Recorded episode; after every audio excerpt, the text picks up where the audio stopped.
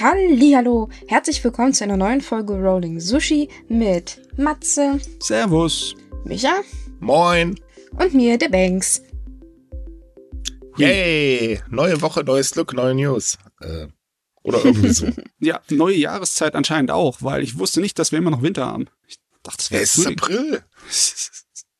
Stimmt, wir haben gar keinen April-Scherz uns einfallen lassen nach Mano. Doch, Nee, dafür haben, sind wir zu also laut Aussage unserer Leser haben wir einen April-Scherz gehabt. Äh, wir haben Oh, über die. Neuauflage von Takeshis Castle geschrieben. Ja. Und äh, irgendwie sind alle davon ausgegangen, das war ein April-Scherz. Dabei war das überhaupt Nein, keiner. nein, das, das, da, da hatten aber mehrere Newsseiten das Problem, dass das ein sehr ungünstig gewähltes Datum war. Ja. Nee, wir Hm. haben tatsächlich keinen April-Scherz gemacht. Wir hatten uns irgendwie überlegt, machen wir, aber dann haben wir es gelassen. Wir hätten noch maximal, glaube ich, nur schreiben können, Japan macht seine Grenzen für Touristen wieder auf. Aber die Schadensersatzforderung, die wollte ich nicht bezahlen. ja, das wäre, glaube ich, keine gute Idee gewesen. Emotional Damage. Ich finde, für eine Newsseite ist das nicht okay, wenn man April-Scherze macht. Oh. Nein, nein, nein, nein, nein, nein, nein. oh ja, ist ein bisschen ich, komisch, ne? Das ist Eben. eine andere Art von äh, Medien, die News, ne? Yep. Ganz meine Güte, genau. wenn, wenn, wenn die BBC eine Fake-Dokumentation über Spaghetti-Bäume bringen kann, dann können wir doch uns auch was Lustiges einfallen lassen. Ja, wir können aber keine Dokumentation drehen, also lassen wir das lieber. Naja. Reicht das nicht, dass wir schon der beste und tollste und größte Japan-Podcast in Deutschland sind? Ui. Das war jetzt eigentlich kein Scherz, das stimmt sogar. Naja, der beste weiß ich nicht, aber zumindest der größte. naja, das ist doch immerhin auch was. Naja, beim besten keine Ahnung. Das will ich nicht beurteilen. Wir sind in allen die Besten. so, lasst uns mal lieber loslegen. Ansonsten äh, leiten wir hier gleich noch einen Höhenflug, das wollen wir ja auch nicht. So, aber bevor wir weitermachen, haben wir noch einen kurzen Werbeblock. Denn KSM Anime feiert Ostern mit einer 3 für 2 Aktion auf ihrem Shop bei anime-planet.de. Das heißt, drei Anime einkaufen und nur zwei bezahlen. Da sind mehr als 900 Produkte Teil der Aktion und im Endeffekt alles, was einschließlich bis Dezember 2021 veröffentlicht wurde. Plus noch ein paar Sachen aus dem Januar, wie zum Beispiel Chivalry of a Failed Knight. Einige Highlights davon sind zum Beispiel A Place Further Than the Universe, wo es um eine Truppe Mädels geht, die in die Antarktis wollen. Das ist ein fantastisches Gerät, sehr zu empfehlen. Oder der Cyberpunk-Thriller Akudama Drive, der so richtig was fürs erwachsene Publikum ist. Äh, sowie auch so Sachen wie die Literaturverfilmung Der Graf von Monte Cristo aus Mitte der 2000er, die auch fantastisch ist. Dazu sind noch einige Sparbundles dabei, wie zum Beispiel zu Star Blazers 2199. Also lohnt sich total. Die Aktion geht bis 19. April. Also nicht verpassen, wer Anime dort haben möchte, muss zuschlagen. So, jetzt gehen wir wieder zurück zu unserem normalen Podcast. Ähm, womit fangen wir denn an? Ach ja, ähm, fangen wir mit Corona an. Ah. Da ist ja auch nicht allzu viel. Ja, Gott sei Dank. Also, Japan hat seine Reisewarnung gelockert und lässt ab äh, ähm, 14. April wieder mehr Menschen, im, äh, ab 10. April wieder mehr Menschen ins Land. Und zwar ähm, wurde die Reisewarnung für 106 Länder von Stufe 3 auf Stufe 2 gesenkt, darunter auch Deutschland. Das heißt, die Einreise, ähm, also ähm, Nee, die Einreise ändert sich dadurch eigentlich nicht, äh, sondern äh, es heißt jetzt, okay, man soll zwar von unnötigen Reisen absehen, aber naja, wenn ihr reisen wollt, dann reist einfach. Hm. Ja, okay. Außer natürlich in den Urlaub. Ne? Das geht noch nicht. Nö, das, Touristen das könnte man machen. Es gibt halt nur die Warnung, man soll davon absehen, heißt aber nicht, dass man es nicht mehr darf. Vorher, also Stufe 3 ist ein bisschen härter und besagt hat eben, nee, reist mal lieber nicht, lasst das. Also das heißt, reist lieber nicht, nicht reisen, Punkt. Ähm, aber da, man merkt halt, Japan öffnet immer weiter. Und das ist halt auch so. Und das sieht man auch daran, dass Japan eben ab 10. April täglich 10.000 Menschen aus dem Ausland einreisen lassen will. Jetzt aktuell sind wir gerade bei 7.000. Also läuft. Hm. Ja, Ja, ist ein haben schönes Süppchen, würde ich sagen, ne? sie haben es ja schon angekündigt, aber es kommt jetzt wirklich im Wochenrhythmus, dass wir darüber was Neues haben, Richtig, was immer aber- weitergeht. ne? Aber bitte noch nicht eure Sachen packen, liebe Leute. Touristen sind weiterhin ausgeschlossen. Ja. Ich meine, das wird Das- noch ein bisschen dauern. Ja, das dauert definitiv noch eine Weile. Aber auf der anderen Seite sagen Japans Gouverneure, ähm, es ist gar nicht so unwahrscheinlich, dass wir neue Einschränkungen bekommen, weil die Omikron-Subvariante bei uns hier gerade Lambada tanzt. Also wir reden da von der Subvariante BA2 oder irgendwie so. Ähm, und die sorgt halt momentan dafür, dass, dass äh, die Zahl der Neuinfektionen auf einem sehr hohen Niveau in Japan bleiben. Also Japan hat diese Woche auch wieder mehr Neuinfektionen als vergangene Woche. Äh, zwar ist die Situation in den Krankenhäusern nicht ganz so schlimm, man befürchtet aber, dass das Ganze noch zunehmen wird, weil äh, die Impfquote für die Auffrischungsimpfung ist jetzt auch nicht gerade so hoch. Ja, die sind noch ein bisschen hinten dran. Ich mein, Richtig, dementsprechend sagte auch zum Beispiel die Gouverneurin von Tokio, hey, liebe Leute äh, von der Regierung, macht mal was, wir brauchen Kriterien, ähm, die besser sind, damit wir wissen, wann wir dann wieder zurück in etwaige Maßnahmen müssen. Hm. Die Regierung meint so, hm, fragt uns nächste Woche nochmal. Nein, das meinte die Regierung nicht, aber man hat schlagartig keinen mehr am Tisch sitzen sehen. Ja. Und weg waren sie.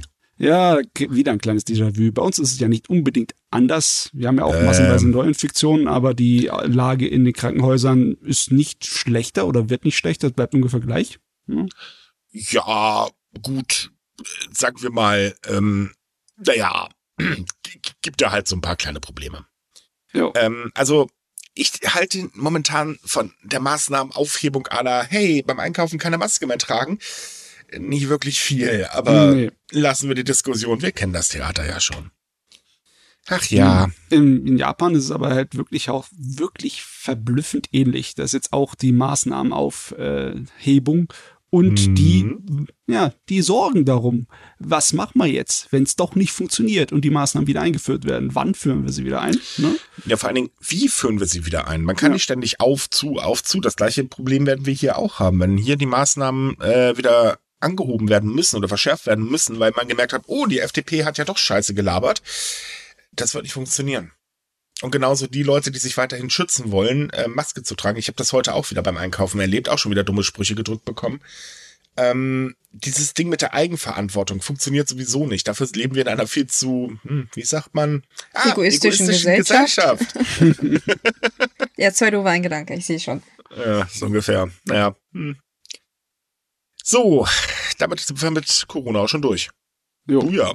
Anderes Thema. Kommen wir nochmal zur Verbrecherorganisation. Wir kennen sie ja alle, die Yakuza. Die Yakuza hat ja komischerweise im speziell im Ausland so den Ruf einer total tollen Organisation und äh, die tun ja so viel Gutes und so weiter und so fort. Man vergisst halt eben, dass sie eigentlich, naja, Verbrecherorganisationen halt, die wir auch vor nicht zurückschrecken. Und Japan geht ja seit Jahren gegen die Yakuza vor. Und mittlerweile ist es tatsächlich so, dass man sagen kann, die Zeit der Yakuza in Japan ist definitiv vorbei, denn sie verschwindet immer mehr in den Untergrund. Äh, das Resultat ist dadurch natürlich, dass die Polizei die Yakuza schwerer verfolgen kann, aber die eigentliche Zeit, so wie man das kennt, dass Yakuza ähm, im Prinzip so richtig offen agiert haben und dass man halt wusste, okay, sind halt da, sie machen und sie wurden halt in Banken sogar als Premiumkunde behandelt und in der Gesellschaft allgemein akzeptiert und so weiter, die ist gänzlich vorbei.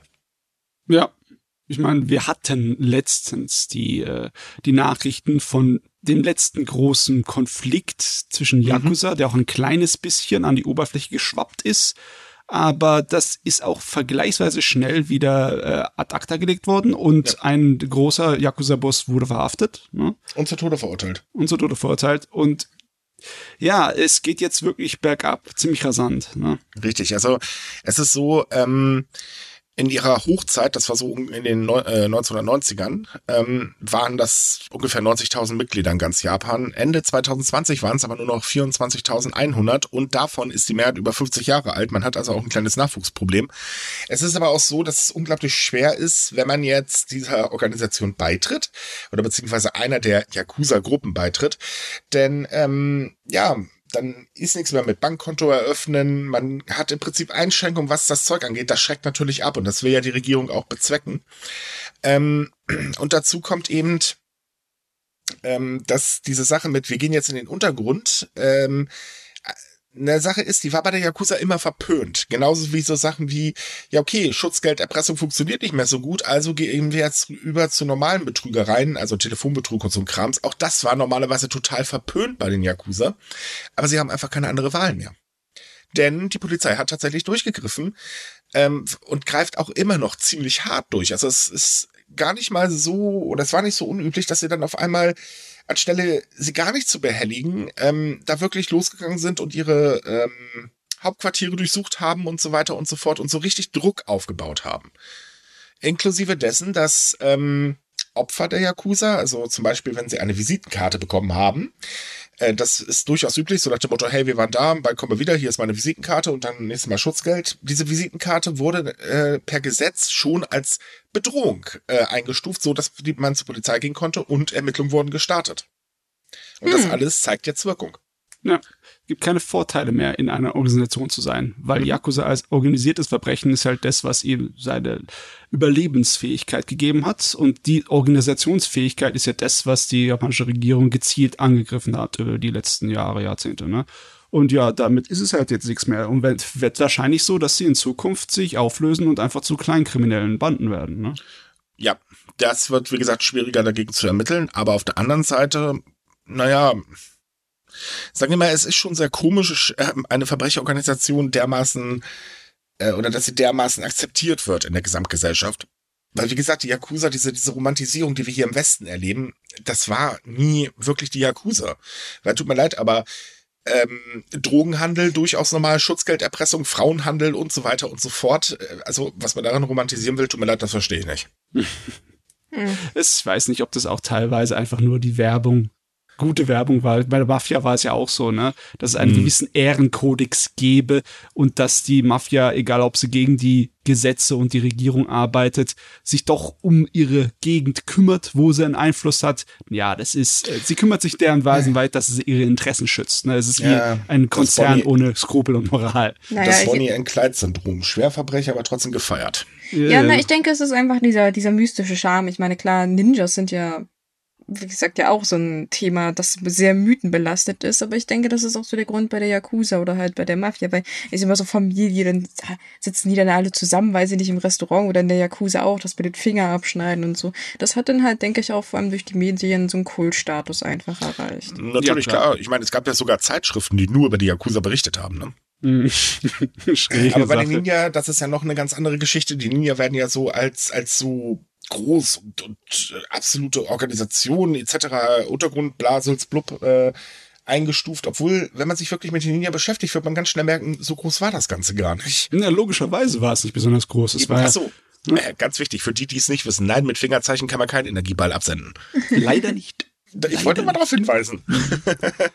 ja, aber klar, wenn man sich wirklich überlegt, sind ja auch Attentäter und Spione nicht unbedingt die schönste Art und Weise zu arbeiten und logischerweise ist das im Kleinen geblieben, weil du willst ja nicht unglaublich viel Macht geben, sondern du willst, dass es deine Untergebenen bleiben. Ne? Und du willst ja nicht, dass da ungefähr massenweise Leute drin sind, die Informationen dann äh, so weitergeben könnten. Ne? Aber je größer das, es ist, desto eher hat Lecks. Ja, aber da hat Japan hat das halt geschickt gemacht. Sie haben halt eben diesen Mythos genommen, vergrößert und ihn im Prinzip zum Bestandteil der Popkultur gemacht. Ja. Und das funktioniert ja. Ich meine, sagen wir mal ehrlich, also Animes mit Ninja sind unglaublich beliebt, ne? Nein, nicht nur Anime, ich meine, da gibt's ja im Prinzip ein ganzes Filmgenre mit. nicht nur das, da gibt's eine ganze Tourismusindustrie in. Ja, da kommen wir nachher, auch, ja. Da, da kommen wir nachher zu. Wir haben nämlich gleich noch ein Ninja-Thema für euch. Oho, was für Ja, aber das, da kommen wir erst später zu. Jetzt aber erstmal ganz, ganz, ganz, ganz wichtig zu dem, was bei uns für ein April-Scherz gehalten wurde, denn Amazon Prime hat ein Reboot von Takeshis Castle angekündigt. Yay! Mit Beat Takeshi ich meine, unser lieber Takeshi Kitano ist gehört eigentlich, ich weiß nicht, ob er in Rente gehen sollte, aber er ist äh, mittlerweile schon ein bisschen älter. Ja, 75 Jahre alt. Ja, aber er will's wissen. Er will's wissen, okay. Und zwar soll die Sendung heißen Die Rückkehr in Takeshis Castle. Hm. Oh, ich weiß ja nicht, wie es euch geht, aber ich habe als Kind Takeshis Castle geliebt und ich habe auch die, die, die äh, Spin-offs ge geschaut. Also es gab ja noch welche in anderen Ländern und ich freue mich mega darauf. Also ich bin sehr großer Fan von unserem Komödianten und Regisseur. Ich finde auch seinen einzelnen Film und seine Arbeit super. Aber Takeshi Castle, da habe ich höchstens mal reingeschaut, so eine halbe Tito. Episode geguckt und dann war es auch wieder gut. Ne? Ja. Deswegen weiß ich nicht, was ich darüber halten soll, davon halten soll. Keine Ahnung wer es mag, ne? Ich meine, warum nicht? Es hat viele Fans. Ähm, das Schöne daran ist, dass Reboot soll auch hierzulande laufen wird, aber wahrscheinlich erst äh, 2000, äh, wann war das? 23, 24 rum irgendwie so sein? Hm, okay. Also ein bisschen warten hm. müsst ihr noch. Naja. Naja, also ich denke, es ist auch eine Serie, die guckt man halt nicht hinterweg. Die schaut man sich halt zum Frühstück an oder zu. Es ist halt was Einfaches, einfache Unterhaltung. Man muss sich bald denken und kann darüber lachen, was anderen Leuten passiert. Typisch japanische Gameshow halt. Ja, naja, das stimmt. Ja, es gibt ja tatsächlich sehr viele Game-Shows in Japan, die durchaus fragwürdig sind. Ich, ich finde Oh, Takeshis Castle teilweise vom Umf also vom, vom Fiesheitsgrad noch eigentlich ganz okay. Also da gibt's weitaus schlimmere Oh. Sachen, die man da am Fernsehen sieht. Ich erinnere nur an den Auberginen-Mann. Äh, äh, an dem Güte. was? Also den Auberginen-Mann kennt ihr die Geschichte nicht? Nö. Na, okay. Aber lassen wir das jetzt einfach ja, mal. ja, das, das wäre, glaube ich, würde eine Diskussion über ethisches Fernsehen lostreten. Das wollen wir, glaube ich, jetzt nicht. Eben, hinzu kommt, ich habe keinen Fernseher, also ist mir ja sowieso egal. Äh, aus. ich, ich habe keine normalen Fernsehprogramme, ich habe einen Fernseher nur für Streaming, äh, das reicht mir.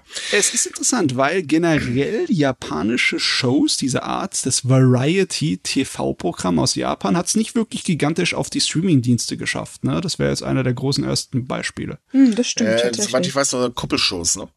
Ja, Ja, ein paar. naja, ähm, ich weiß nicht, kann man T- T- Terrace House dazu zählen? Ich hab keine Ahnung, nicht hab ich nie. Also nicht geschaut. klassische Rahmen, definitiv Ja, nicht. das war ja mehr so ein bisschen Richtung Big Brother, wenn ich mich erinnere. Also ich habe selbst nie geguckt, ich habe keine Ahnung davon, aber es war ja Egal, irgendwie auch lassen, eine lassen wir das Reality-Show. einfach. Naja, Einig, egal. einigen wir uns darauf, Trash TV gibt es sowieso genug. Und wer Takeshis Castle mag, der wird sich gerade freuen. Hoffen wir jedenfalls. So, was haben wir noch? Ähm, ah ja, weil wir ja April haben. Eine Stilikone in Japan wird verschwinden und zwar das Nagaki, Nakaki Ging, oh Gott, äh, Kapsul Tower Dingsbums in Tokio. Ich Du hasse meinst das Namen. große Kapselhotel in Tokio. Das ist kein Hotel. Das ist der Punkt. Nee, tatsächlich ist das ähm, ist, äh, ein Gebäude, das damals die Metabolism-Bewegung gefeiert hat, deren Ziel es ist, nachhaltige Wohnräume zu schaffen. Das heißt also Minimalismus und ähm, ja, so praktisch wie möglich und so günstig wie möglich und halt so nachhaltig wie möglich. Nur das Problem ist leider, dass der Tower schon seit Jahren vor sich hin äh, vegetiert. Er sollte ursprünglich mal gerettet werden, ähm, hat aber nicht ganz geklappt. Und dann gab es halt das Ding, dass viele Eigentümer dieser Kapseln angefangen haben, den Tourismusboom natürlich auszunutzen und die Kapseln zu vermieten. Problem ist, es gab dann allerdings ähm, das Gesetz über private Unterkünfte, das kam im Juni 2018. Ähm, und ja, und äh, da war dann auch schon wieder vorbei mit dem Vermieten. Mhm. Ähm, viele Besitzer sind zwar durchaus traurig, aber auch wirklich heilfroh, dass sie nicht mehr für die Instandhaltung bezahlen müssen. Ja, das Ding ist halt ikonisch als ein Architekturwerk und Mhm. ist in sehr vielen Filmen auch prominent gefeatured. Ne? Ja, es ist halt eine absolute Stilikone, das Ding. Ja. Sieht aber auch wirklich kurios aus, muss man mal ganz ehrlich sagen. Als wenn jemand Es- mit Bauklötzen gespielt hat, sag ich immer. Ja, Jenga zum Leben. genau, genau, Jenga, das trifft's ganz gut, denke ich.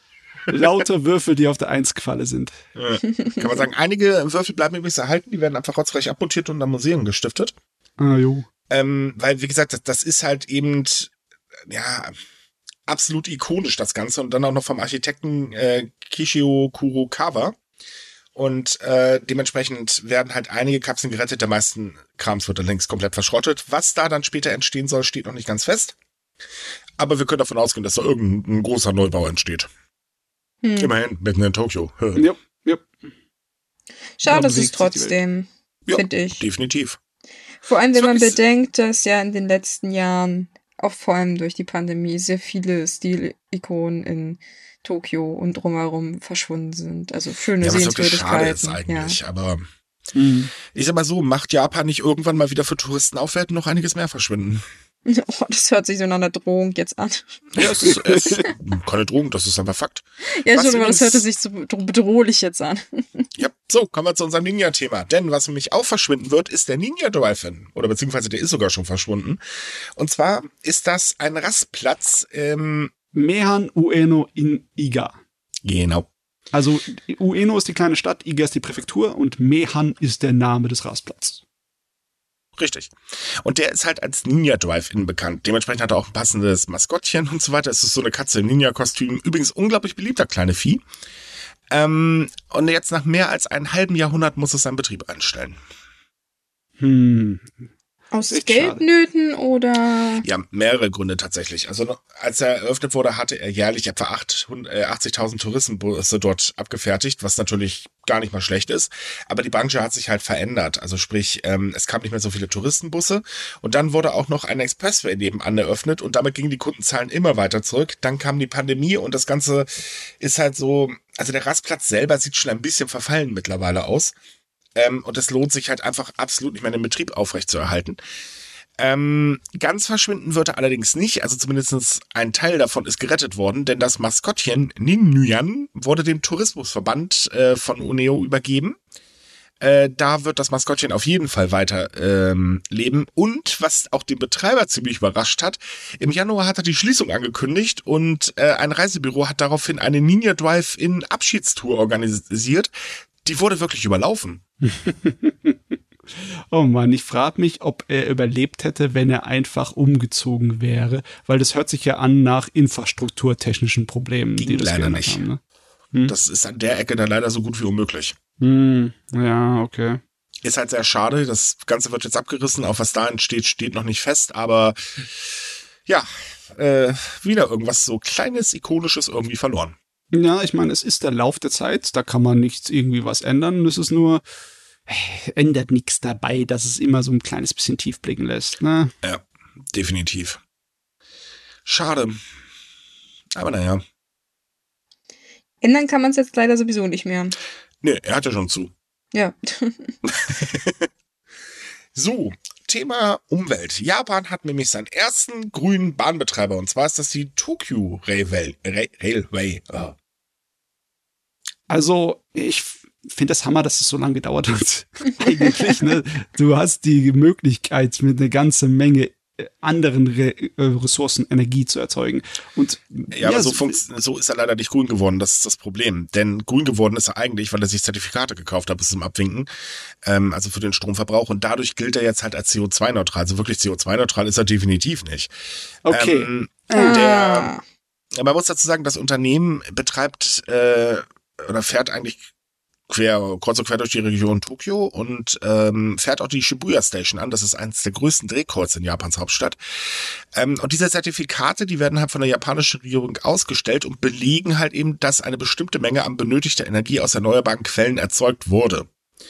Ähm, die können dann von Unternehmen erworben werden, um den Wert ihrer eigenen Kohlendioxidemissionen auszugleichen. Also im Prinzip ist das so ein bisschen Etikettenschwindel, wenn man es mal ganz genau nimmt. Aber immerhin, es wird was gemacht. Ähm, das ist gar nicht so verkehrt, würde ich jetzt einfach mal so sagen, denn ähm, durch die Maßnahme verringert sich der, äh, die Kohlendioxidemission, ähm, die von rund 56.000 Haushalten pro Jahr ähm, äh, produziert wird, was schon echt ordentlich ist. Ja, das Und- ist ein Ding. Die anstehenden Merk oder entstehenden Mehrkosten werden nicht auf die Fahrpreise draufgeschlagen, sondern das äh, Unternehmen sagt halt, nö, wir schauen halt eben, ähm, dass der Energieverbrauch, den wir so haben, einfach mal komplett durchkontrolliert wird und wir schauen, wo wir einsparen können. Geplant sind übrigens auch die Einführung stromsparender Züge. Ja, ich meine, das macht Sinn, weil besonders im Bereich von Elektromobilität, da ist einiges an Fortschritt passiert in den letzten 10, 20 Jahren, ne? Also gut, ne? Ganz anders als bei uns, ne? Die, Ähm, die liebe ja. Bahn. Ja, die, die wollen wir lieber nicht äh, erwähnen. Ich wollte gerade sagen, bitte sprech jetzt nicht die Bahn an. Bloß Ich würde sagen, ich habe gehört, wenn man sie dreimal vorm Spiegel erwähnt, taucht sie hinter dir auf. Aber nur verspätet. Gott.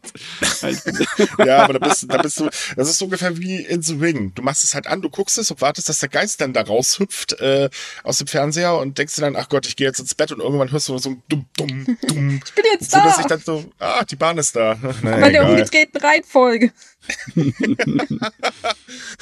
Ja, erstmal erstmal im falschen Fernseher, ne? Naja, wahrscheinlich. Bahn, falschen Fernseher. äh, ist es nicht Ähm. schön, dass wir über die Deutsche Bahn so viele vielfältige Witze machen können? Ja, was anderes kannst du mit der auch nicht anfangen. Ähm, man muss dazu sagen, das Unternehmen selber ist allerdings schon allgemein dabei, ähm, grün zu werden, denn zum Beispiel betreibt es auch die Set, äh, Setagaya-Linie und die wird schon seit 2019 mit erneuerbarer Energie aus Wasserkraft und Geothermie betrieben. Mhm. Ähm, ist nicht schlecht, man muss aber auch jetzt, also es ist eigentlich gemein. Man will es loben, aber naja, da kommt halt das Aber, denn das Unternehmen ist eigentlich auch im Immobilien- und Hotelgewerbe tätig und die Emissionen aus dem Eisenbahnbetrieb machen nur 30 Prozent des gesamten Kohlenstoffausstoßes des Unternehmens pro Jahr aus. Was also dann doch nicht so viel ist. Ah, also man hat sich eine weiße Weste angezogen, nachdem man sich die Hände abgewischt hat.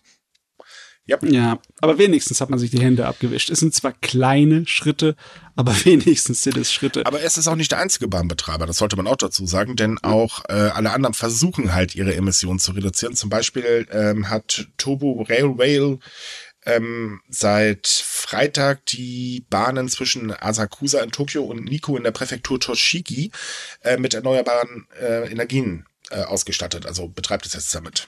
Mhm. Die sind also kräftig dabei da drüben. Ich meine, sie müssen es machen. Es Richtig. ist mittlerweile wirklich notwendig für das öffentliche Image. Nicht nur yes. dafür. Wollte ich Wir auch haben noch ein anderes Problem.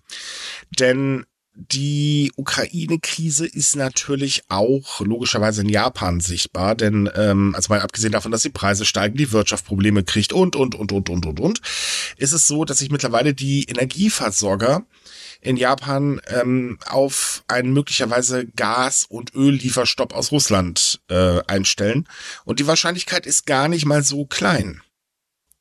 Ja, Denn, klar, nicht, Russland, Russland, liefert zwar noch, aber mit Japan befindet man sich da in einer ganz besonderen Situation. Man hat ja jetzt erst die Friedensverhandlungen mit Tokio komplett gestoppt und äh, da ist ein großer Militäreinsatz gerade in der Ecke und und und und und.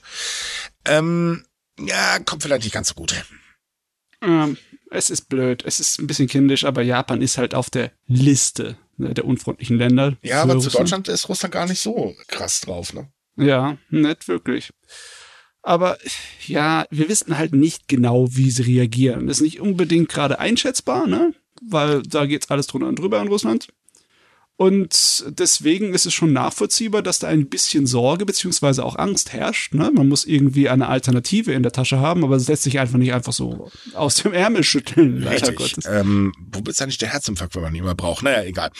ähm, die Energieversorger in Japan machen es halt so, sie orientieren sich eher an anderen Ländern und wollen mehr aus Malaysia, den USA und Australien kaufen, äh, um das Ganze halt auszugleichen. Äh, und man hält weiterhin an dem Energieprojekt Sachalin 2 fest. Das ist, ähm, wird von Russland und Japan im Prinzip betrieben. Ähm, ja, im Prinzip eine Pipeline, die halt eben äh, die Gasversorgung aufrechterhalten soll.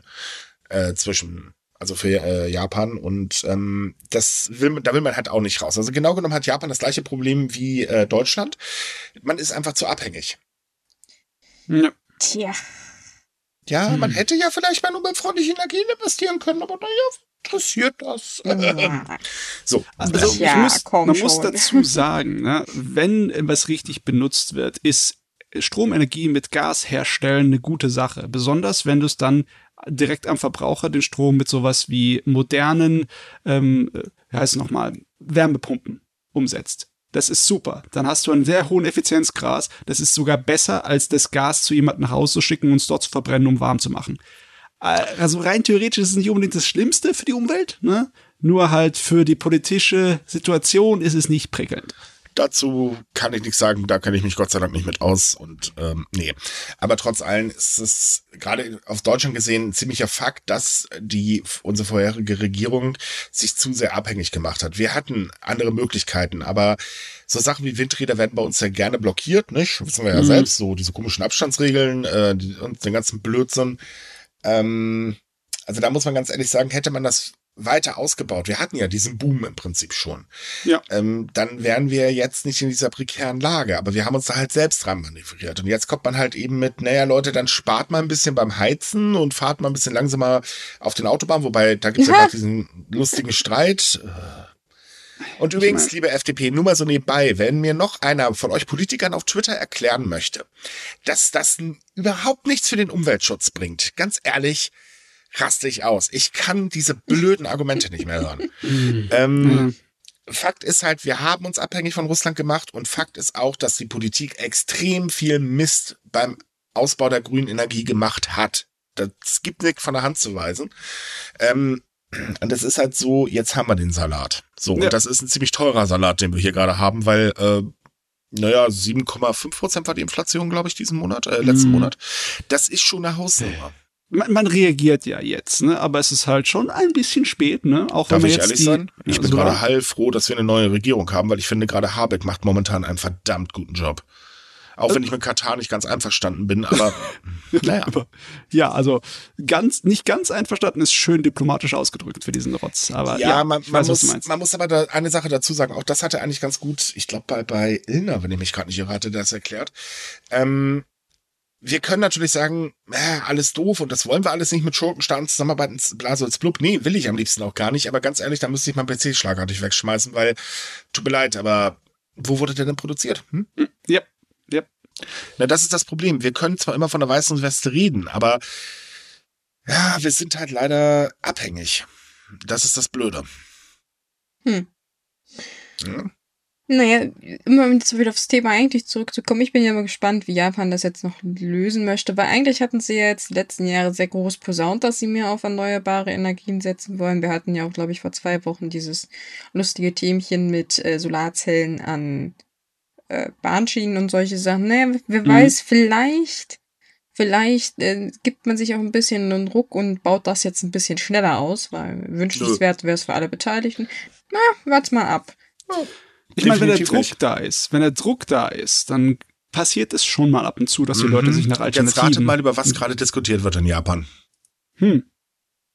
Atomkraftwerke, aber Richtig. Und die Atomkraft äh, findet auch oder ist mittlerweile wieder ähm, in der Bevölkerung gut angekommen, denn die Akzeptanz ist mittlerweile höher als die letzten Jahre. Ähm, da war ja noch so Fukushima vor allen Dingen in den Hinterköpfen drin, aber mittlerweile sagt die Mehrheit der Bevölkerung halt, ja gut, dann mach doch. Hey. Ne? Also, nee, so schnell wird da nichts passieren. Man konzentriert sich auch gerade eher auf andere Dinge, denn natürlich leidet die Wirtschaft auch unter eben dieser Preissteigerung. Und Japan ist ja ein ressourcenarmes Land, das heißt, sie sind auf in Import extrem angewiesen und Japan hat mehrere Probleme. Denn auf der einen Seite schwächelt der Yen ganz gewaltig, dank auch der Reaktion der Bank of Japan, aber eben als Auswirkung auf die Ukraine-Krise.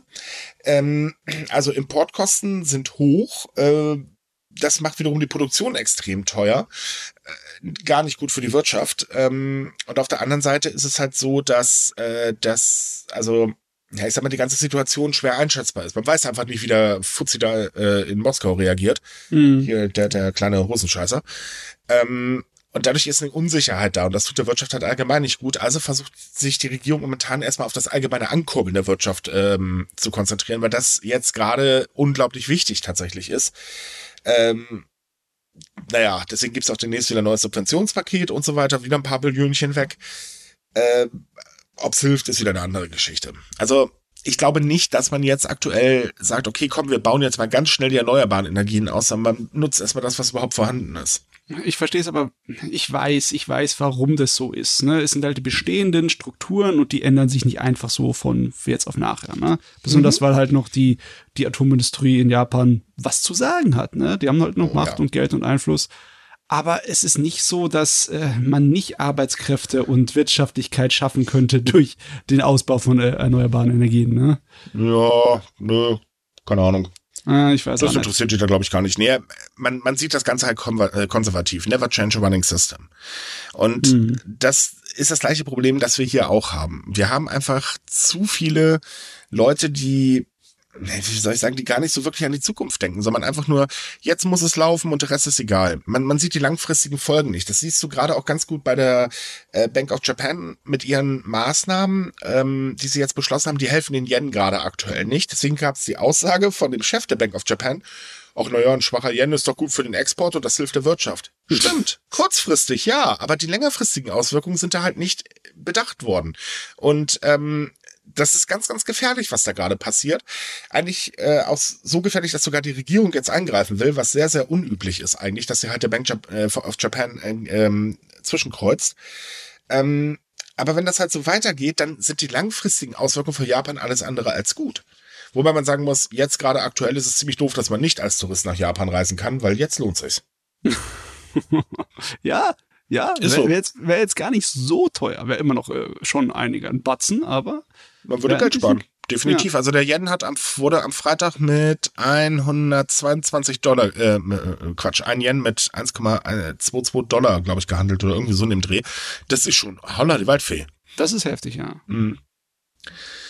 Naja, also liebe Leute, wenn ihr was aus Japan kaufen wollt, macht es jetzt. Und da kommen wir zu einem anderen Thema, was ich unbedingt mal ansprechen möchte. Ähm, wir betreiben ja unsere Japan-Gruppe äh, bei Facebook und da wurden wir auf einen Fall aufmerksam, dass es eine, na, ich nenne es jetzt mal Betrügerei, obwohl das eigentlich schon zu harmlos ist, äh, betrieben wird. Also so eine Masche mit, ich äh, besorge euch Sachen aus Japan, ihr bezahlt mir ordentlich äh, das Geld und dann ähm, passt alles. Also genau genommen, ihr bezahlt das Geld und ich besorge euch Sachen aus Japan. Problem ist, es gab nie Ware.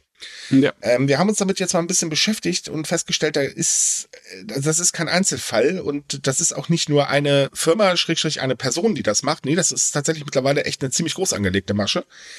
Deswegen möchte ich das hier auch nochmal äh, ansprechen. Liebe Leute, tut uns den Gefallen, passt auf, bei wem ihr Sachen aus Japan kauft. Zahlt bloß nicht über die Freundschaftsfunktion bei, äh, bei PayPal. Ihr kriegt das Geld echt nie wieder. Und ähm, macht es vor allen Dingen nicht bei Privatpersonen. Es gibt tolle Firmen, die wirklich gut sind. Unser Partner zum Beispiel Zen Market ist da sehr zu empfehlen. Die haben mhm. auch einen deutschen Support. Ähm, da könnt ihr mal in unserem Podcast-Archiv gucken. Wir hatten uns mal mit denen unterhalten ähm, da wisst ihr, okay, da kommt dann wenigstens was und ihr habt natürlich dementsprechend auch die ähm, Käuferrechte. Aber ansonsten passt auf, weil nur, weil, damit ihr was aus Japan bekommt, hm, geht das Risiko nicht ein. Wir nee. haben alle momentan nicht so viel Geld. Besonders, weil es im Moment wirklich gute Möglichkeiten gibt im Vergleich zu früher. Ne? Du mhm. kannst selbst über Amazon viel importieren aus Japan, wenn du Richtig. weißt, wie, was du da ein, eingeben musst. Ne? Deswegen, also lieber bei Sachen bleiben, wo man äh, Sicherheit ein bisschen eher erwarten kann, die man kontrollieren kann, die man zur mhm. Rechenschaft ziehen kann. Das geht bei so privateren oder kleineren Sachen schwerer. Also ich will jetzt nicht jeden verunglimpfen, der das macht. Es ist ein beliebter Volkssport, nach Japan zu ziehen und dann so einen Shopping-Service aufzumachen. Ja, also ja. in kleinem Format. Es gibt auch ein paar kleine, die wirklich sehr gut sind. Das äh, will ich jetzt nicht abstreiten. Ähm, aber trotzdem, es ist allgemein immer mit einem Risiko verbunden. Und wie gesagt, aktuell ist das halt wirklich ouch. Ähm, also wir versuchen bei uns in der Gruppe immer ähm, aufzupassen, was da halt passiert. Ähm, wir zum Beispiel verbieten solche Transaktionen mittlerweile, weil wir halt sagen, nee, sorry Leute, das geht einfach nicht. Ähm, aber wie gesagt, allgemein passt da bitte auf. Wir sehen das halt auch bei uns auf der Facebook-Seite immer mal wieder, wenn wir über ein Produkt schreiben, haben wir dann gleich so ein Post oder ja, könnt ihr bei mir kaufen, Blasels blub. Nein, macht es bitte nicht. Hm. So, das Thema war wichtig. Ja, ist schon wichtig, ne? Es ist wahnsinnig wichtig, weil das ist eine Schweinerei in meinen Augen. Eine riesengroße Schweinerei.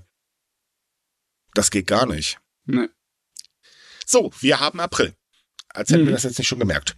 In Japan ändert sich einiges und äh, das sogar nicht so knapp. Mal abgesehen davon, dass es eine Preissteigerung gibt, also Weizen, Soja, überhaupt Lebensmittel äh, und des täglichen Bedarfs werden halt teurer.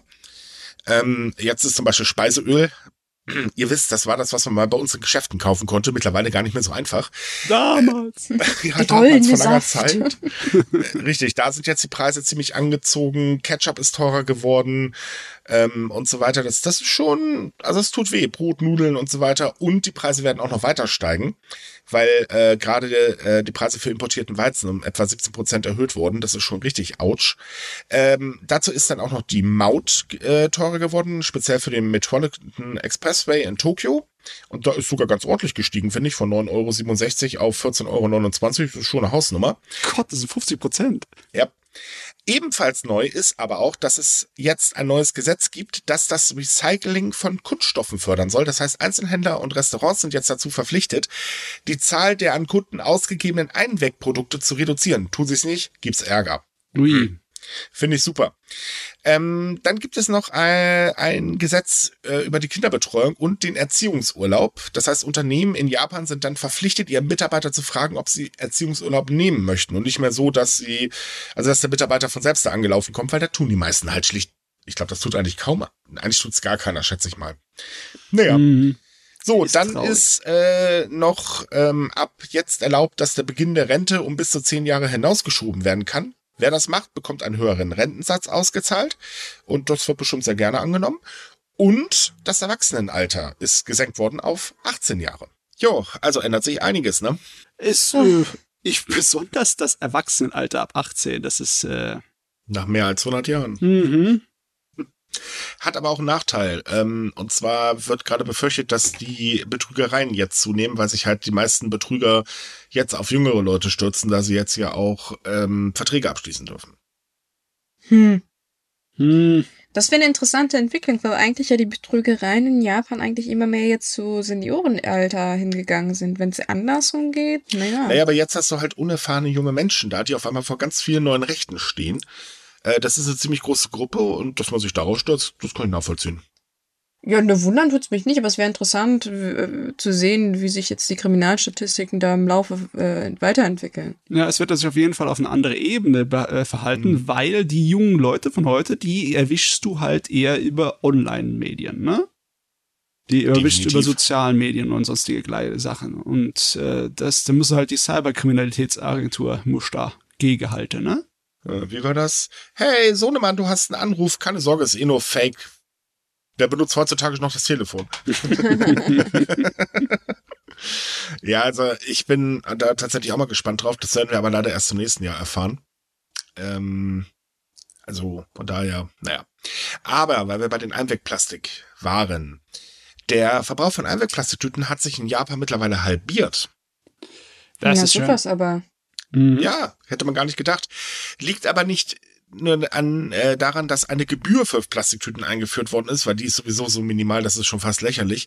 Nee, daran ist die Pandemie größtenteils schuld. Denn durch die Pandemie sind die Leute weniger einkaufen gegangen, was dazu geführt hat, dass weniger Tüten verteilt worden sind. das ist Hammer. Wir haben über die letzten drei Jahre so viele kleine Artikel gehabt von Mini-Aktionen, ne, wie man dort Plastik einsparen kann und dort, ne, was, ob egal, ob's äh, hier für die Strohhalme sind oder für irgendwelche anderen Sachen.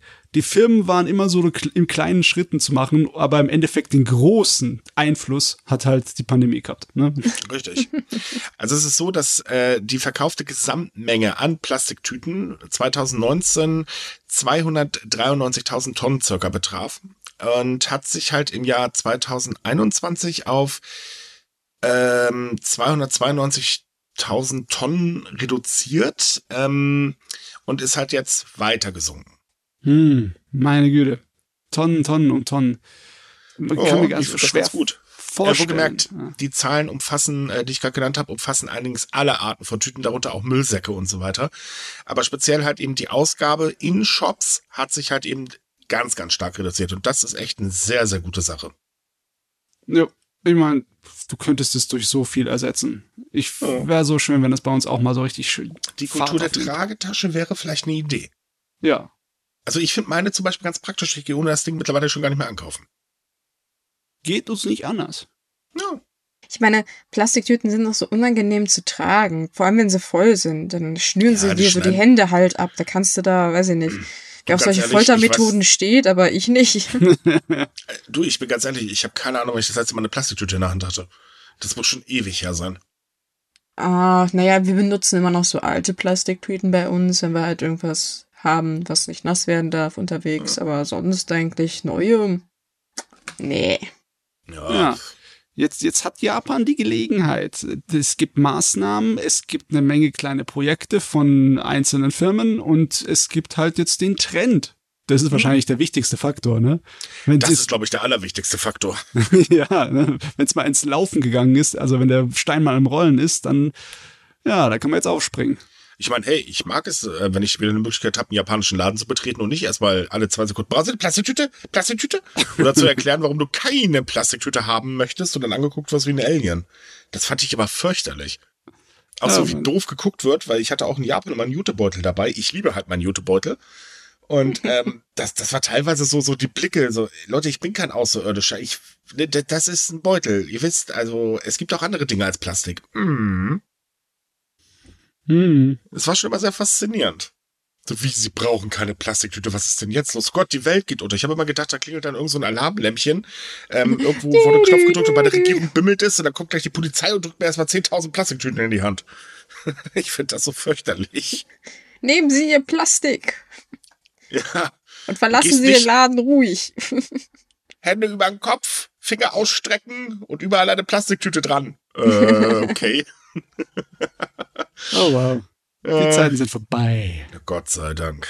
Das ist wirklich, ich meine, allgemein, äh, ich kriege ja sehr viele Sachen aus Japan, insbesondere auch Lebensmittel und so weiter. Was ich immer super lustig finde. Und dann denkst du dir so, Leute, ihr wollt mir doch jetzt nicht sagen, dass ich hier gerade eine Packung Chips vor mir liegen habe, wo jeder Chip einzeln in Plastik eingepackt ist. Äh, und dazu dann natürlich noch Gas drin und so weiter, wo du dir echt so denkst, Leute, was soll denn das? Äh, fürchterlich. Ah, naja, man ist ja auf dem Weg der Besserung. Ja, Gott sei Dank. Wo Japan allerdings nicht auf dem Weg der Besserung ist, das ist bei der Staatsverschuldung. Und zwar bei, vor allem bei der langfristigen Staatsverschuldung. Denn die hat jetzt erfolgreich 1000 Billionen Yen überstiegen. Das sind äh, ungefähr 7,3 Billionen Euro. Es ist eine Hausmarke. Meine Güte. Das sind ich so viele Nullen, die kann ich mir nicht mal vorstellen. In den letzten zehn Jahren ist sie vor allen Dingen um das 1,5-fache äh, gestiegen und das führt dazu, dass man alleine in diesem Haushaltsjahr, das übrigens am Donnerstag begonnen hat, äh, am Freitag, ähm, 8,2 Billionen Yen Schulden, äh, Zinsen zurückzahlen muss. Das ist mehr, als man für die äh, Rüstungs, äh, also für die, ähm, ähm, hier, wie heißt das, äh, äh für Militärausgaben ausgibt. Langsam wird's ein bisschen äh, absolut lächerlich, ja. Also mhm. es war schon immer so, dass Japan viel mehr verschuldet war als andere Industrieländer. Ne? So, ja. da hat man bei uns die Pro-Kopf-Verschuldung angeguckt und dann muss man für Japan das gleich mal mal vier machen. Ne? Richtig. Und daran sind übrigens die Abenomics schuld. Ja. Denn ähm, diese langfristige Staatsverschuldung, also da werden einige Arten von Anleihen nicht mit reingerechnet, ähm, ist im Prinzip ähm, so, dass sie benötigt wird, um eben ein Wachstum zu erzeugen. Und die Abenomics haben ja im Prinzip äh, Japan aus der Rezession rausgeholt und für ein sehr, sehr starkes Wachstum gesorgt. Das ging aber nur auf Pump. Und das ist die Quittung. Ja, und es ist nicht so, als ob das jetzt weniger werden wird, es wird wahrscheinlich nur mehr weil man muss mehr Geld ausgeben in der jetzigen Zeit, noch mehr. Ja, und genau das hat Japan auch vor. Deswegen will die Regierung nämlich den Preisanstieg mit einem Billionen Yen schweren äh, Konjunkturpaket stützen. Wie genau, äh, also welchen Umfang das genau haben wird, steht noch nicht ganz fest. Aber es soll bis Ende April ausgearbeitet sein. Und ähm, damit möchte man halt eben Unternehmen stützen, besonders Unternehmen, die halt eben Angst davor haben, was äh, die Preise anzuheben und somit das äh, die Preissteigerung an Kunden weiterzugeben, weil sie dadurch dann äh, Kundenschwund äh, befürchten. Ähm, insgesamt soll sich äh, das Konjunkturpaket auf vier Bereiche äh, konzentrieren, und zwar die Ölpreise, Lebensmittelversorgung, finanzielle Unterstützung für kleine, mittlere Unternehmen und Hilfe für Menschen in der Not, aber das wird eher der kleinere Teil werden. Hm. Also ganz ehrlich, wir hatten doch vor ein paar Monaten erst ein Rekordhaushaltspaket und Konjunkturpaket, ja, oder? Im Herbst, ja. Da haben wir uns schon gefragt, wie soll man das finanzieren? Tja, das Paket soll finanziert werden. Ein Teil ähm, soll aus Reservemitteln aus dem Haushalt 2020 äh, äh, nein, ein Teil wird mit Reservemitteln aus dem Haushalt 2020 finanziert und der Rest, tja, das ist eine gute Preisfrage, wahrscheinlich neue Anleihen. Ja, geht alles wieder auf den Schuldenberg, ich meine. Ganz genau. Also ich habe so das Gefühl, dass man die Regierung in Japan eigentlich glaubt, ja, pff, ne, funktioniert, machen wir weiter. Ganz ehrlich, die jungen Generation, die wird's denen später danken. Ja, ich meine, wem danken sie dann? Wenn, die Leute sind wahrscheinlich dann nicht mehr da. Die werden aus dem Schreien rausgekratzt. ich habe keine Ahnung. Also ich, ich finde, ähm, dass eigentlich sehr gefährlich, was da stattfindet. Also es sollte ja ein Schuldenabbau bis äh, 2025 erreicht werden. Davon ist man ja dann auch mal abgerückt und hat gesagt, ach, da kriegen wir sowieso nicht mehr hin. Und ähm, dazu kommt, dass Japan einfach mit zu vielen Problemen zu kämpfen hat. Also zum Beispiel, es werden dieses Jahr äh, knapp 60 Milliarden Yen äh, Steuerannahmen erwartet, ungefähr es waren, glaube ich, 60 Milliarden, wenn ich mich gerade nicht irre. Ja, es waren 60 Milliarden. Das ist halt sehr wenig. Und ähm, dazu kommt halt eben, Bevölkerung wird immer älter, die Sozialkosten steigen, die Verteidigungskosten steigen. Man hat halt eben Angst vor China und ähm, Nordkorea, verständlicherweise. Gerade so mit den kleinen Kimi als Nachbarn würde ich mich auch nicht wohlfühlen. Ähm, aber das sorgt halt eben einfach dafür, dass der Haushalt überhaupt nicht mehr ausgeglichen werden kann, wenn das so weitergeht. Und dass man halt immer weiter Schulden macht, ist vielleicht ungefähr eine der dümmsten Ideen. Mhm. Dazu kommt, man weiß halt nicht, was passiert. Also wenn wir jetzt Gehen wir mal vom ganz, ganz Schlimmen aus und wir kriegen einen Finanzcrash. Wir wissen, der, fin äh, die Finanzwelt ist sehr fragil. Äh, das, äh, was Putin da macht, das hilft da jetzt auch nicht so besonders. Ergo, das ganze Kartenhaus könnte wieder zusammenklatschen. Ähm, das wäre zum Beispiel dann in solchen Momenten extrem fatal. Ja. Es wirkt wirklich so, als würden die an Optimismus leiden. Mhm. Also ich meine an schrecklichen Optimismus, weil das ja, ist, Japan das, druckt halt genau genommen Geld. Es wird funktionieren, wenn auf einmal all die Probleme verschwinden würden. Corona-Probleme und ja, Ukraine-Probleme, wenn das alles bis zum Sommer auf einmal Vergangenheit ist, dann wird es mhm. vielleicht funktionieren, ja. Aber vielleicht. das ist eine ziemliche Wette, die da die japanische Regierung eingeht, ne? Richtig. Also halt, sage, man merkt, dass bald Wahlen sind. Denn äh, im Sommer stehen Oberhauswahlen an. Und da will man natürlich noch versuchen, dass man das Ganze irgendwie wieder ins Positive dreht, weil aktuell ist die Stimmung in der Bevölkerung hm, vorsichtig ausgedrückt mies, äh, wirtschaftlich gesehen. Und bei den Unternehmen ist es mies. Äh, man hört eigentlich nur noch negative Sachen wie, hey, das wird teurer, das wird teurer und äh, so weiter und so fort. Äh, dazu, klar, wenn es teurer wird, können die Menschen weniger ausgeben, ist logischerweise, ergo Wirtschaftswachstum äh, ist ganz, ganz gewaltig äh, gestört und Japan ist ja extrem auf die Binnenwirtschaft angewiesen. Ähm, naja, wenn man das Ganze summa summarum nimmt, ist das jetzt nichts anderes als, wir machen jetzt halt was, auch wenn es teuer wird, egal, aber dadurch gewinnen wir die Wahl. Punkt. So. Wieder viel zu kurz gedacht. Hm. Ach, naja, die lernen es nie. Definitiv nicht. Politiker. oh Mann. Ich meine, wir müssen aufpassen, dass wir nicht zu äh, ja, so abwertend werden, weil logischerweise einige Sachen, da, da könne die auch nichts für. Die Welt ist gerade im Moment in einem blöden Zustand, ne? Aber für einige Sachen können die auch was, ne? Einige Sachen können naja, die ankreiden, ne? Man, man, muss aber dazu sagen, dass die Regierung, ähm, klar, sie hat jetzt zweimal gewechselt innerhalb von kurzer Zeit, mhm. aber man hätte sich schon viel früher von den Abenomics abwenden können man weiß schon seit ein paar Jährchen, dass die Abenomics alles andere als gut sind. Das ist einfach nur so, so ein Luftblasensystem genau genommen ist. Und vor allen Dingen, ähm, dass äh, die Abenomics dafür gesorgt haben, dass halt eben das Leben der einfachen Bevölkerung nicht unbedingt gerade leichter geworden ist, sondern Japan hat sich ja dadurch im Prinzip zu einem Land der Teilzeitarbeitnehmer ähm, äh, gewandelt und das ist bei der Bevölkerung nee, das, das ist einfach nicht gut. Ähm, dazu kommt, Ökonomen waren ja schon seit Jahren, das ist ja nicht erst seit gestern. Ja, es sind nicht so, nur die Ökonomen, ne? Die Meinung in der Bevölkerung ist jetzt auch nicht besonders positiv dazu eingestellt. Ne? Nein, über die Abenomics überhaupt nicht. Das, hm. Der Witz ist halt, man merkt daran aber auch dass, äh, den ganzen Politverdrust. Ähm, denn es ist so, dass äh, trotz allen Abe immer noch sehr beliebt ist, ne? Ja, äh, komische Sache. Ja, das ist, ähm, also, wenn, ich sag mal so, wenn wir das jetzt mit Deutschland vergleichen, kann man eigentlich sagen, wir hätten jede Partei schon längst am Teufel geschickt nach der Wahl. Ja. Was wir ja im Prinzip auch getan haben. Das wäre ja fast so, als würden wir jetzt gerade in dem Moment auf einmal anfangen, für Schröder zu jubeln, ne? Oh, das ist aber ein ganz oh. harter Vergleich, du. Das ist, also, aua. Aber irgendwie aber, ist ja, er auch stimmt. nicht so weit entfernt. Nee, stimmt eigentlich. Genau genommen stimmt's. Hm. Ja, das ist halt so eine Sache.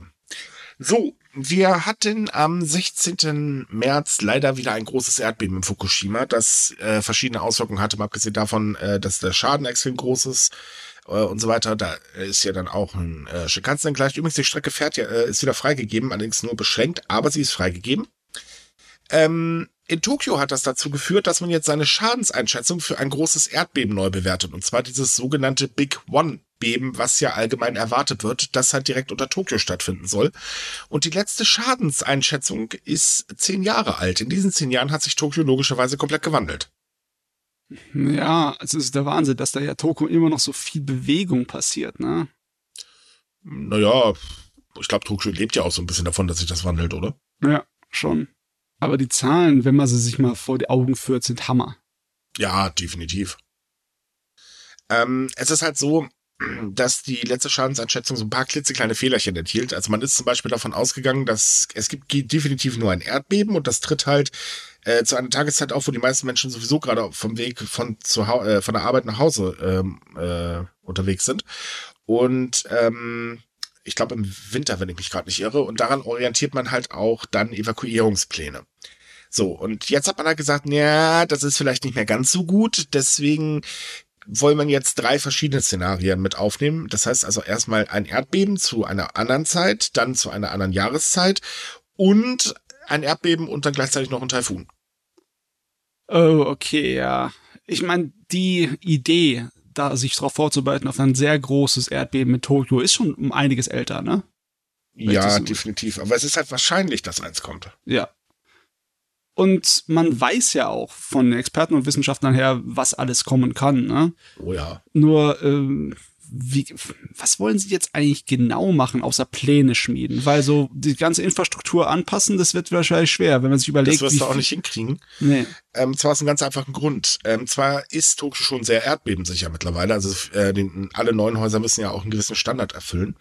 Das Problem ist aber zum Beispiel, dass zehn Prozent in Tokio noch aus Holzhäusern besteht. Das ist, Und das ist äh, das ist nicht unbedingt gerade so gut, weil wir wissen, Holz brennt gut.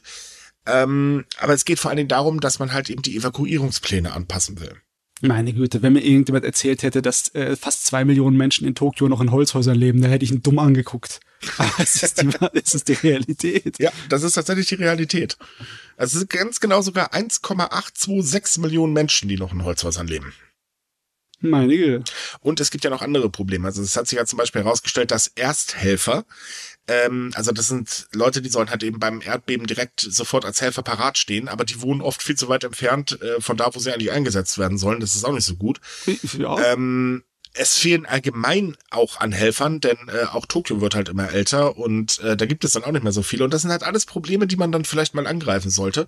Denn wie gesagt, selbst die Regierung warnt in den letzten Jahren immer lauter, dass es zu so einem Erdbeben kommen wird. Und dieses Big One, darauf wartet eigentlich jeder. Ja klar, logischerweise ist es auch jetzt im Moment wieder ein brandaktuelles Thema, nach dem letzten 7,3er Erdbeben in Fukushima, ne? Ja. Und nach solchen Anime-Serien wie Tokyo sinkt, die sprechen übrigens äh, gezielt auch das Big One Erdbeben an. Äh, nee, Ja. Japan sinkt und wie hieß das in Tokio? Da gab es auch noch so einen bestimmten Anime. Tokyo Magnitude. Ah, der war's, genau. Also da wird schon ziemlich viel Ouch erwartet. Mhm. Hoffen wir einfach mal, dass wir das nicht mehr erleben werden. Weil darüber möchte ich nicht berichten. Hoffen wir eigentlich eher, dass es nicht so schlimm ausfällt, wie man vermutet, dass es ausfällt. Ja, das ist natürlich sowieso klar. Am besten, dass es gar nicht erst auftritt. Aber es ist Na, halt das leider sehr, wäre, ja, das ist eigentlich sehr unwahrscheinlich, dass es nicht Das- passieren wird. man könnte eigentlich fast sagen, es ist ausgeschlossen. Ja. Es ist, wie gesagt, immer nur eine Frage der Zeit. Richtig. So, was haben wir da noch? Ach, noch was Schönes. Ähm, zwar haben wir in Japan jetzt auch den Frühlingsbeginn, denn immerhin die Kirschblüten blühen, zumindest einigerorts. Aber auf der anderen Seite von Japan hat das Schneekorridor-Festival begonnen. Ach ja, der Mein- Klassiker. Mhm. Es ist einfach so genial, die Vorstellung, dass es wirklich Regionen in Japan gibt, wo es meterweise Schnee regelmäßig falle. Ja, das ist, äh, das ist im Yukigumi, glaube ich, also im Schneeland von Japan. Und zwar genauer an der Tateyama Kurobe Alpine Road. Also das ist eine Route, die die Präfekturen Toyama und Nagano verbindet. Also das ist äh, ein Bereich, wo wirklich sehr viel Schnee fällt. Da Mhm. müsste man meinen, man wäre in einem anderen Land wie Kanada oder so. Das ist der Wahnsinn. Und da wird ein sehr langer, ein äh, halb Kilometer langer Schneekorridor gemacht, wo die, We äh, die Wände sehr hoch sind. Ne? Also Das so mehrere 20 Menschen Meter. übereinander. Das ist schon ordentlich, wenn man da lang geht. Also da kann man doch hoffen, dass der Schnee auch wirklich gut da klebt. Ja, das sage ich. Ich finde es zwar sehr beeindruckend und ich bin doch durchaus ein Schneemensch, aber ich werde immer irgendwie ein bisschen nervös, wenn ich diese Bilder sehe, weil Schnee kann auch sehr schnell gefährlich werden und ich weiß nicht. ja, vor allem kann der Schneefall von Schneewänden sehr gefährlich werden. Ja, oder so auch, ja. Also, also es sieht sehr schön aus, sehr beeindruckend, aber es, ich weiß nicht, es hat auch, die- du hast so ein bisschen Ehrfurcht davor, weil es halt so eine Naturgewalt ist. Auch wenn es künstlich dargestellt ist. Also klar, der Schnee fällt jetzt nicht so, dass die Straße frei ist, offensichtlich. Und die Wände so schön glatt sind, aber ich finde ja, beeindruckend. Das Ja, also- ist definitiv beeindruckend. Ich glaube, also muss ganz ehrlich sagen, neben den sogenannten Schneemonstern, das sind ja so verschneite Bäume, äh, Mhm. finde ich das da also wirklich wahnsinnig genial. Ja, also muss sich das wirklich auch mal vorstellen können. Am besten googelt man das mal mit dem Schneekorridor. Das ist so ein fünf Meter breiter Korridor, fünf oder sechs Meter, aber die Schneewände sind 10 bis 20 Meter hoch an jeder Seite. Da fühlt man sich schon ein bisschen eingeengt. Ja, also Klaustrophobiker finden die Strecke bestimmt nicht ganz so doll. ja. Nein, das kann ich mir auch nicht vorstellen. Außerdem ist da auch verdammt viel los. Also allgemein, glaube ich, würde ich das nicht so toll finden, weil, äh, nein. ah, Schnee.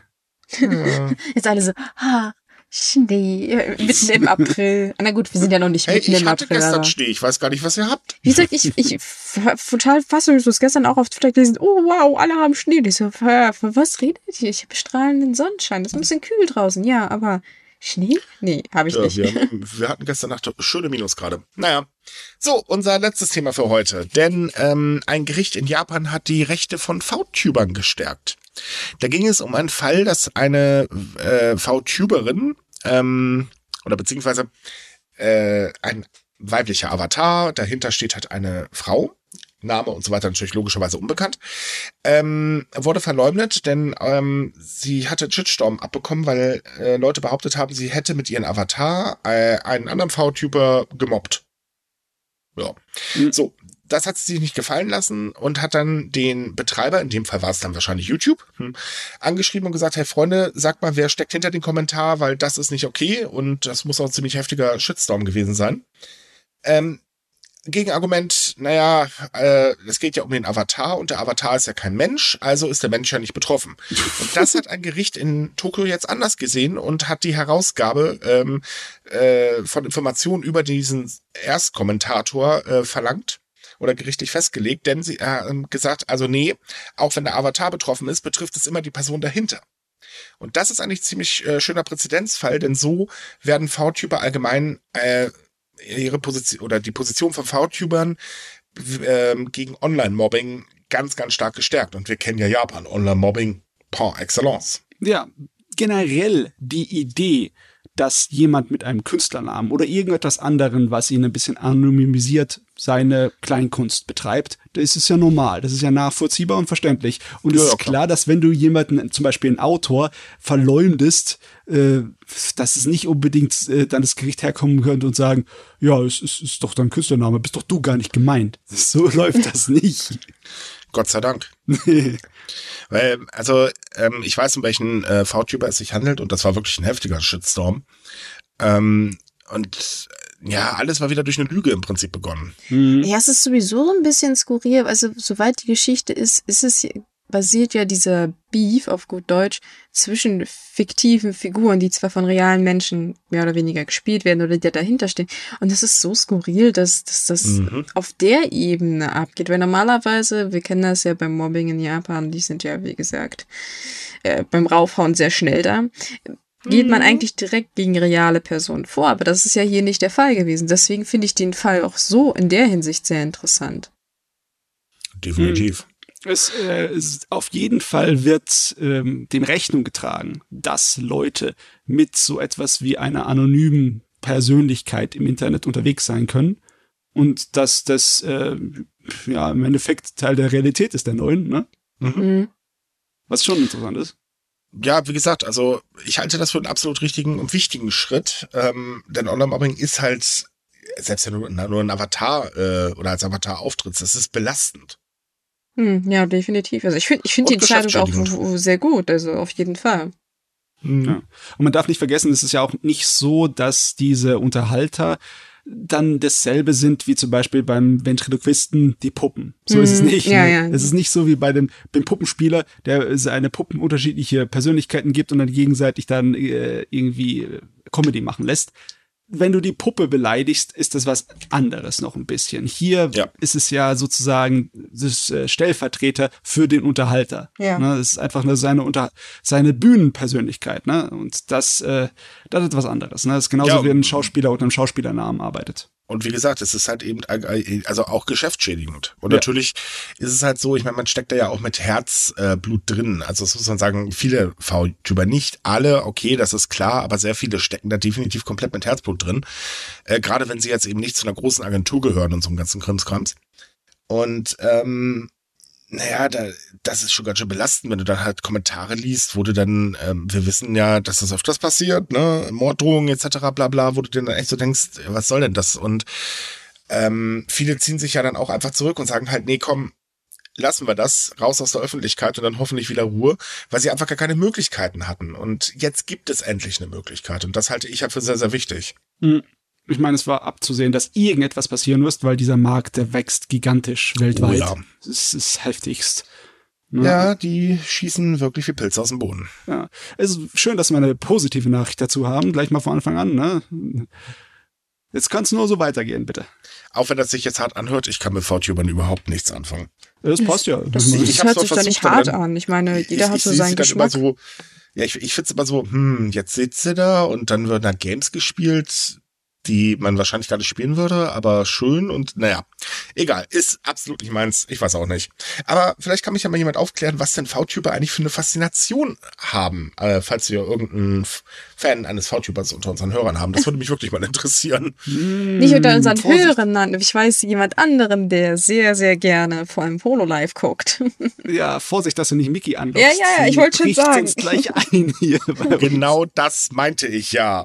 Deswegen von unseren Hörern. Ich, so viel Zeit habe ich da nämlich auch nicht. Stimmt. Mickey ist ja totale äh, Fan, wenn ich mich gar nicht Ja, irre. ja, ja, also zumindest denk, kann man das so sagen, oder? Matze? Ja. Wie gesagt, warum nicht? Sie werden eine Faszination haben. Nee. Gehe ich ganz schwer von aus. Ich meine, Let's Player so an sich existieren ja schon, man ist halt bloß ein bisschen kreativer. Das stimmt. So, liebe Leute, das war's für heute. Wie üblich, wenn es euch gefallen hat, wäre es toll, wenn ihr uns weiterempfehlen würdet. Wenn es euch nicht gefallen hat, Kritik, Anmerkungen und so weiter, könnt ihr uns gerne per E-Mail schicken. Die E-Mail-Adresse findet ihr in der Podcast-Beschreibung. Ähm, bleibt gesund. Äh, achso, und weil am Freitag der Ramadan losgegangen ist, wünschen wir allen ähm, Muslimen unter unseren Hörern einen schönen, friedlichen Ramadan. Wir hören uns nächste Woche wieder. Bis zum nächsten Mal. Tschüss. Tschüss. Ciao. Tschüss!